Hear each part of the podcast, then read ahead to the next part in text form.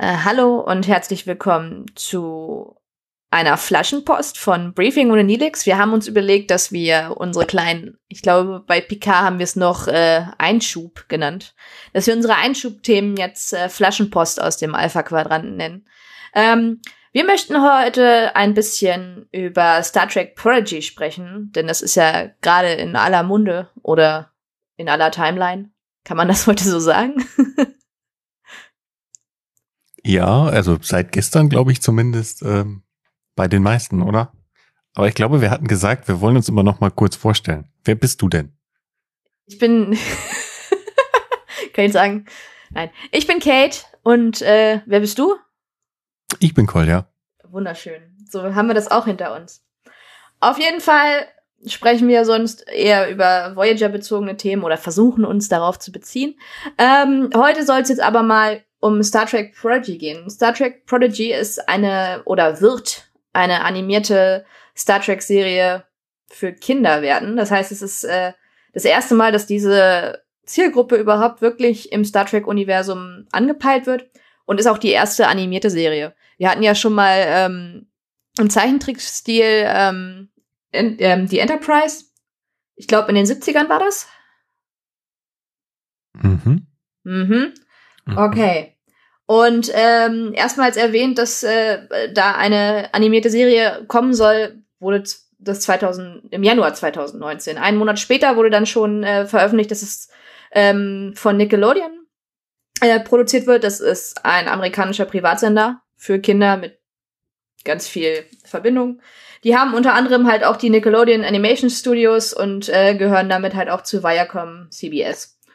Ähm, es sind schon zwei Staffeln bestellt worden. Und äh, der Executive Producer ist äh, wieder Alex Kurtzman, der uns ja allen bekannt sein sollte. Ja, ist er dir bekannt?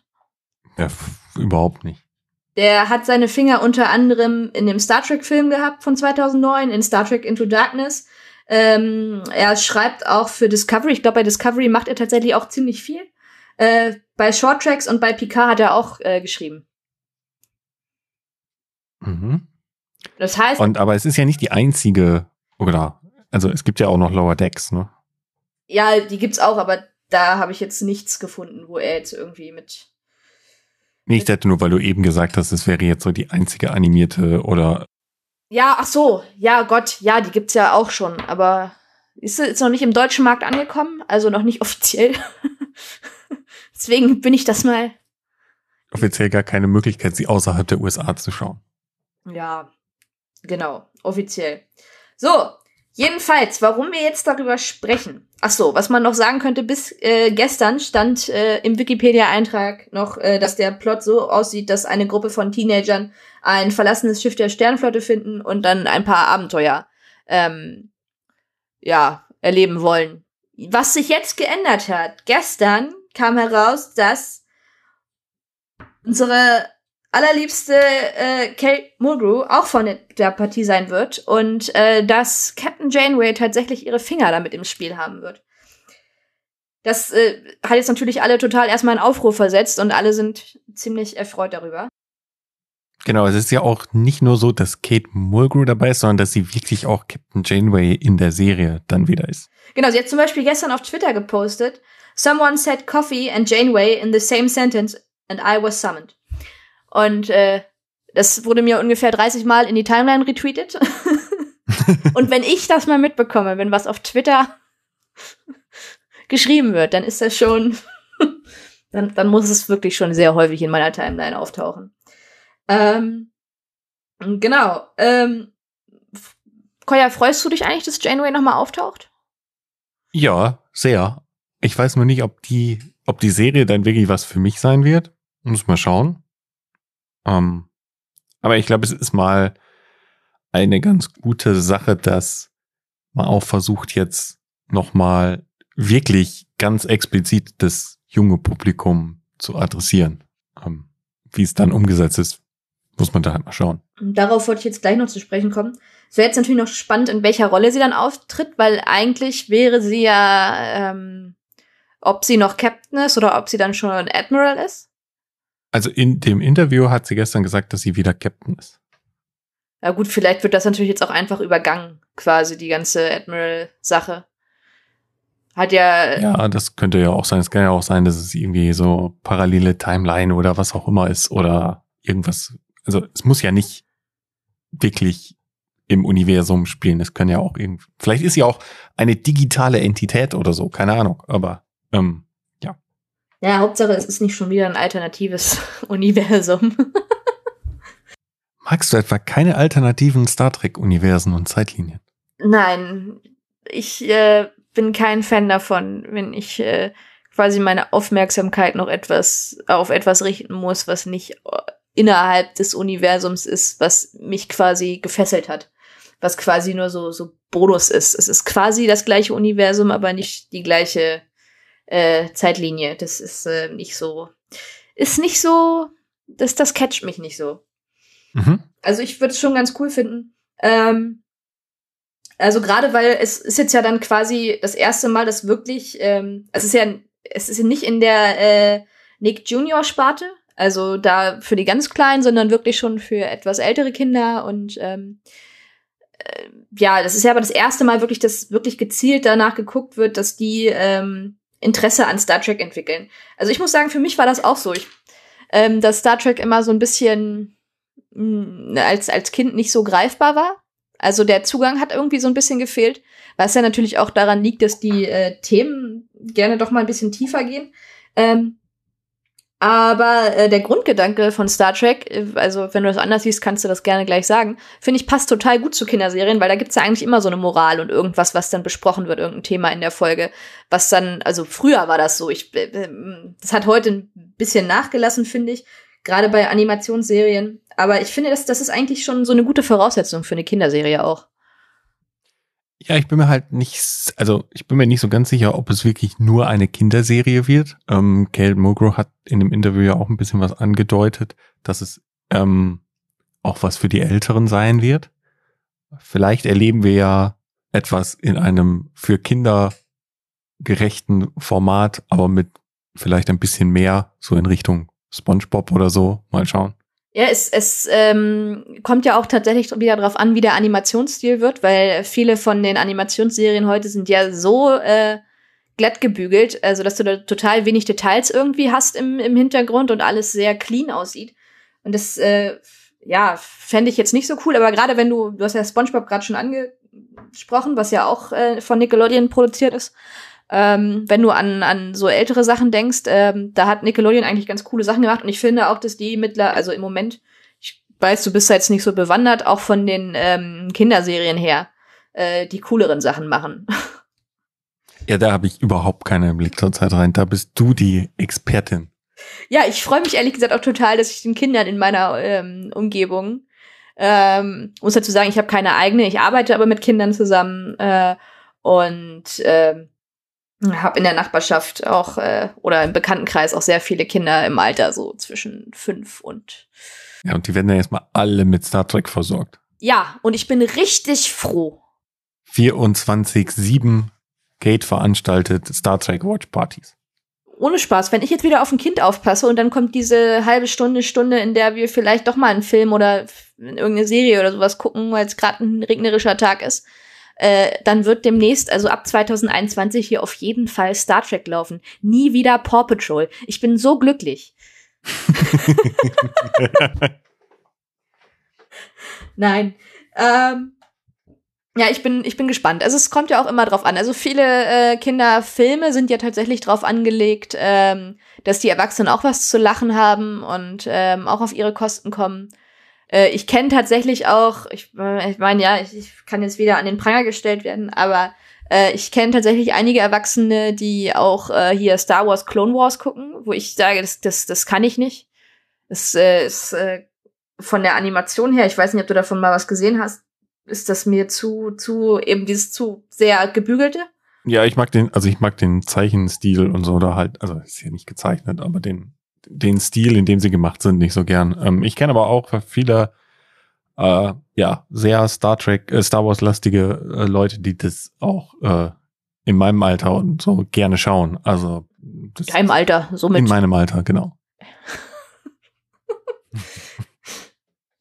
Ach ja.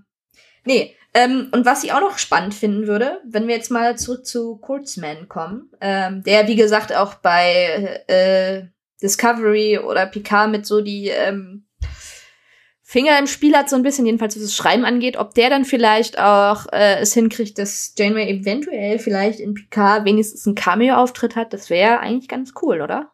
Ich meine, ich weiß nicht, wie viel Einfluss der hat, aber wenn sie jetzt schon mal wieder im Universum ist, dann könnte sie ja auch eigentlich, oder? ja, schauen wir mal. Ich meine, es gibt so viel, was man bei Picard noch reinbringen kann. Da muss ich jetzt nicht unbedingt als nächstes äh, Janeway noch mal wiedersehen, aber es wäre schon schön. Ja, aber überleg mal, Janeway und dann dazu noch Opa Tuvok oder so? Hä? Hä? Hä? Oder ein altes MHN? Hä? Hä? ja, das MHN wäre halt noch mal witzig. Das, da könnte man, glaube ich, richtig was Schönes draus machen.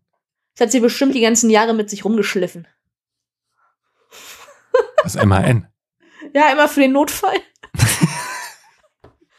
dann ist der Batterie vom mobilen Emitter leer. Ja, ich habe meinen Arzt immer dabei.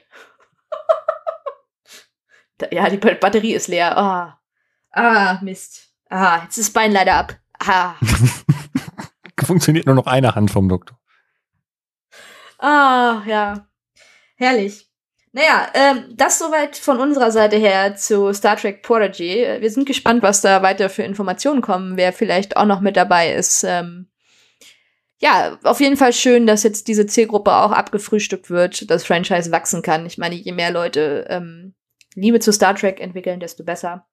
Ich bin mal sehr gespannt, wie erfolgreich das wird. Also ob es wirklich auch in der jüngeren Zielgruppe so auf die Resonanz stößt, wie sie das erwarten. Ich bin mal gespannt.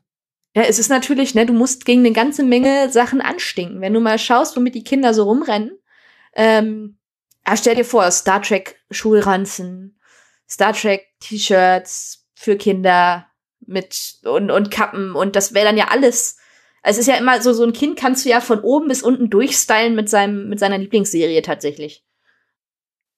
Ja, da wird's halt dann, also da wird's halt dann, glaube ich, so richtig interessant, weil dann ähm, viel hat sich ja Star Trek bisher, auch wenn man sich so, also wenn man sich so mal die Meme-Kultur und sonst was so darum anschaut, dann ist ja viel immer an die einzelnen Schauspieler und Charaktere aus den Sendungen angelehnt. Und es ist gar nicht so generischer Star Trek-Franchise, würde ich jetzt mal so sagen.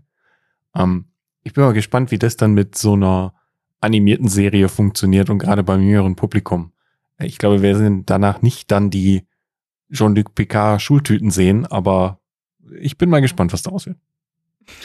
wird in jeder, in jeder Schule auf einmal der Captain Picard Day gefeiert. Nein, also ich bin, ich bin gespannt. Und äh, wie gesagt, je mehr Leute Star Trek lieben, desto besser. Und man fängt halt am besten schon früh damit an, den Leuten beizubringen, dass es mega cool ist. Ja. Also ich bin gespannt. Ich weiß aber auch nicht, was ich sonst noch dazu sagen soll. Bis jetzt ist die äh, Informationsdichte ja auch eher so ein bisschen gering. Jetzt außerhalb von dem, dass, ähm, dass es um diese Geschichte mit dem, mit dem Raumschiff und den Kindern gehen soll und äh, seit gestern dann eben das Captain Janeway da einen Teil äh, mit einnimmt und eben die Kinder auf dieser Reise unterstützen wird. Mehr weiß man ja auch noch gar nicht. Also es gibt ja noch nicht mal einen ähm, Trailer, wenn ich es richtig weiß, wo man den Zeichenstil oder so sehen könnte. Aber das erfahren wir dann ja alles, schätze ich mal, so gegen Weihnachten rum. Ja, ist, bis jetzt ist nur das Logo draußen quasi. Ähm ja, falls ihr das nicht alleine gucken wollt, habt ihr jetzt ja noch bis 2021 Zeit, ein Kind zu bekommen. Ähm Ich glaube, das wird knapp. Ja, sonst kann man sich bestimmt auch irgendwo eins leihen. Darf ich mal ihr Kind ausleihen? Ich möchte Star Trek schauen. Ich werde mir tatsächlich eins aus der Nachbarschaft leihen und es alleine aber bestimmt auch schauen. Mal gucken. Ja, äh, vielen Dank fürs Zuhören ähm, von diesem, von dieser kleinen Flaschenpost und ähm, wir hören uns dann wieder bei der nächsten Folge. Wollen wir schon mal anteasern, worüber wir sprechen, Koya? Ja, ich glaube, was wir auch noch sagen können, ist, wir würden uns auch über Feedback freuen, ob euch dieses Format, ähm, wo wir einfach nur wirklich kurz, und ich glaube, es werden jetzt so 10, 15 Minuten vielleicht sein, wie die, äh, wie die Folge am Ende ist, wenn sie geschnitten ist, ob euch das Format gefällt oder ob ihr sagt, nee, wir möchten gerne, dass ihr euch ähm, eine Stunde über ein Voyager-Thema unterhaltet. Das war ja jetzt eher auch sehr durch diese aktuelle äh, Janeway Geschichte, die eben gestern, also wir haben ja heute den 9. Oktober und am 8. wurde das Ganze ja revealed. Darum haben wir uns auch dazu entschlossen, die Episode heute Morgen nochmal schnell aufzunehmen oder Mittag, Nachmittag. Wie spät ist es jetzt? Ah, 3 Uhr. Okay, es ist nicht mehr morgen. Ich habe Urlaub zurzeit, darum habe ich kein Zeitgefühl. Und genau, lasst uns einfach mal Feedback da, ob euch das gefallen hat oder nicht, auf Twitter at Briefing oder per Kommentaren im äh, Podcast-Client oder auf der Webseite. Genau, wir freuen uns natürlich auch immer über eure Bewertungen bei iTunes. Und ähm, genau, äh, dann teasen wir jetzt die nächste Folge einfach nicht an, bevor wir hier kein Feedback bekommen haben. So.